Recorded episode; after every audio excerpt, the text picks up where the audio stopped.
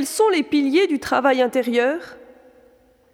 Le père Pierre Dumoulin, dans son livre Qu'est-ce que l'âme? nous donne cinq piliers. Premier pilier, rechercher la familiarité avec Dieu. Seule la joie d'avancer vers Dieu rend possible tous les renoncements. L'âme ne peut contrôler ses instincts et vaincre ses vices que si elle tend vers Dieu et recherche sa présence. Il faut prendre le temps de longs moments avec Dieu.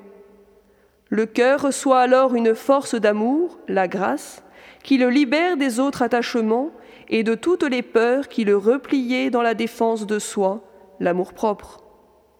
Deuxième pilier de ce travail intérieur, vouloir se connaître et s'accepter tel que l'on est. Oser reconnaître humblement ses faiblesses et ses blessures est indispensable pour travailler avec elles et pas forcément contre elles. Prendre conscience aussi de ce que je fais subir aux autres. Souvent, ce sont eux qui me démasquent à moi-même, mais est-ce que j'accepte de me regarder tel que je suis vu Selon que quelqu'un me flatte ou au contraire s'oppose à mes tendances de sensualité, de volonté de puissance, de suffisance, mes réactions affectives envers lui sont totalement faussées tant que je n'en prends pas conscience. Ainsi, la connaissance de soi amène-t-elle à une plus juste relation avec les autres et avec Dieu Le troisième pilier du travail intérieur consiste à travailler dans la douceur plutôt que par la violence. Il faut apprivoiser son corps et non le dompter, le respecter afin de collaborer avec lui en harmonie, se fixer des points de travail clairs, simples et réguliers pour s'y tenir.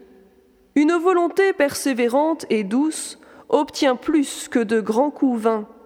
Il ne s'agit pas de faire violence à la nature, mais de rééquilibrer ce qui est faussé. Le quatrième pilier du travail intérieur, c'est de respecter le plan de Dieu. À la différence de l'animal, l'homme doit gérer ses appétits par sa volonté et non seulement par instinct. Or, nos appétits sont blessés. Le plaisir est impérieux, désordonné, sans borne.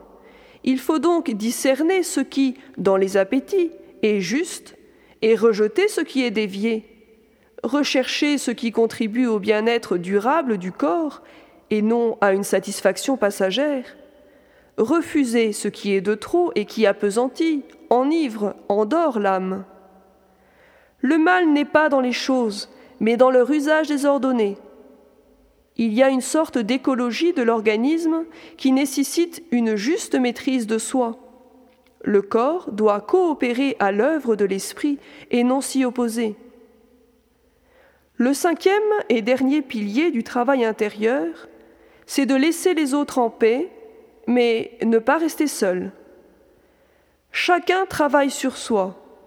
Plus on cherche à corriger les autres et moins on fait d'efforts sur soi-même, moins on accepte alors d'être dénoncé par ceux qui nous entourent.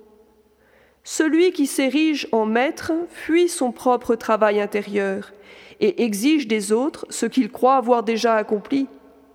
En revanche, il est impératif de s'unir à d'autres personnes et de choisir un guide valable. Nul ne peut être juge de lui-même.